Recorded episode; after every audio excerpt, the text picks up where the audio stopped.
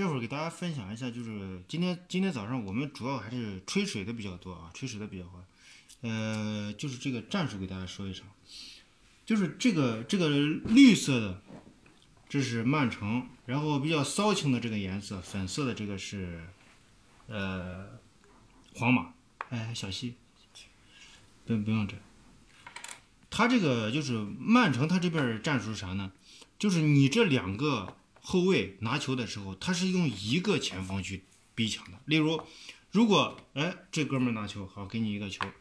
三号拿球，他是这样去逼抢，然后这两个边锋，他就会变成强侧，就会强提，因为如果他一拿球，他又有可能这个这个边后卫他就会收回去，或者或者前提，如果你前前提，那么就不是他的这个责任，那么他就变成一个啥？变成一个这样的这个阵型，呃，后面这个三个人时刻，这三个人时刻是协调整个这个中场，就是说，如果我这块拿球，然后这个九号啪回撤的时候，这时候。五号或者说是这个罗德里就过去过去逼抢的，去盯防他。那么这两个人是干啥的？这两个中场，一个是德布劳内，还有一个是叫什么玩意儿？京多安。对，京多安。这两个人在中场的这个作用就是啥？就是在十一号在福登的这个身后，他按住他的最最核心的这个出球点，然后当当中场，例如这个。嗯，卡塞米罗，呃，这个克罗斯，包括穆德里奇回撤回撤到他中间这个身前左右两边摇摆的时候，这两个中场德布劳内和这个京多安就要去盯防。那么这两个不一定谁在哪边，可能京多安在右边，然后德布劳内在左边，都是有可能的。那么这样的话，最终导致结果啥？就是说你这个三号和五号，不管你是三号和五号，甚至八号，你回撤以后，你到这块去拿球。你在中场这个区域里面去拿球的时候，你不管你怎么拿球，你的这个直接的这种直传的这个线路都是被这个前锋所压制的或者压迫的，就是断了你的这个核心传球路线。然后后面这一线的这个京多安加德布劳内上去的时候，是断你一个接应点。所以你看这个福登，注意咱咱们观察福登的跑位，福登一个是就是说是我断你这个最重要的这个直传的这个点。同时，福登，你看，福登一直是在观察身后的这个情形。例如，我断你这条，一定是跟这个后后面这个球员有关的。福登并不会去逼抢你，他会看着这边。例如，哎，你这在这块拿球，然后这个克罗斯在这儿，那我就对着克罗斯这样这样去摇摆。克罗斯走，我也跟着走，是这样一个。但是时刻都保证克罗斯拿不到球。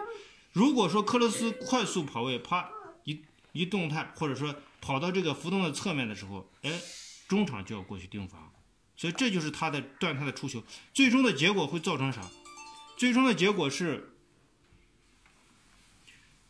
你这个后卫或者说你回撤的这个克罗斯去拿球的时候，你拿球的时候，这块一盯防以后，你必须起大脚，啪找你的边后卫去，或者甚至是你回撤的这个阿扎尔去，啊，然后。整体来说，这样的这个质量是没办法没办法保保证的。但是皇马试图想在后场还是形成后场的这个推进、组织、控制，但是这个整体完成不了。完成不了的话，皇马这时候我觉得就作为一个豪门，你应该有更多的方式，哪怕是最简单的方式，例如球啪一一下打到前场去，都都是有可能打打后打打他的这个身后，因为整个如果曼城考。曼城上半场的时候，考虑一个，就是说积极的防守态势的时候，他中后场也必须是向前推进的，因为如果不向前推进的话，中后场一定是脱节的。那么后面一定会给你四十米区域的这个四十米区域的这个冲刺，这是给阿扎尔这个前插，阿扎尔这个前插制造了非常大的空间。但是皇马选择这样的方式进攻方式非常少，所以这是皇马出现问题特别大的问题。那么下半场的时候，人家曼城这边是啥？曼城这边就基本上是一个，呃，四三三，或者你不管是什么阵型，但是他已经不是福登一个人去逼抢，他已经变成两个人，两个人去逼抢了啊。这时候其实下半场的时候，这个曼城这边就开始打了一些控制型的比赛。你看他这个逼抢，就上半场就是说，我就他回收回收到我的阵型保护的情况下，前前场。中场、后场都是有衔接的，下半场就不一样，下半场直接就深入了你的这个深入你的这个三十米区域了啊，已经全全部前提，甚至你的中后卫都前提到一定的这种阶段。这时候，这时候其实也可以打身后，你怎么不打身后呢？因为对方压的你，就像你你这几个逼抢过去逼抢的时候，对方压的你头都抬不起来，根本没有逼，根本没有这个这个起长传的这种机会啊。这个是呃我们说的这个下半场的内容啊。呃，整体的这个曼城的这个进攻就是这样啊。其实一个非常简单的一个前场的这种压迫或者逼抢，就把皇马就完全控制了。嗯呃，所以这个。这个你看，这个西甲的冠冠军和英超的冠军确实差距是非常非常大的，啊，这个就是我们简单说一下这个，呃，大家就是曼城最重要的是做对了什么，再一个就是策略上的选择。皇马试图啊，试图在就是说是他还是想啥，形成啥，形成在这个区域，呃，八号克罗斯，哎，这个三号米利唐，还有这个。呃，包括这个五号这个小伙，法国这个失误这个小伙中卫，他是希望形成这个八号直传，然后去找这个阿扎尔。但是你想嘛，八号想直传，那对方现在这种逼急的这种逼抢，会使得八号你直传过程中你的这个空间并不好。那么最终的结果上，前场没有压制，没有牵制力，后场没有空间传球，只能。被吊打，最后自己的控球率还低于曼城。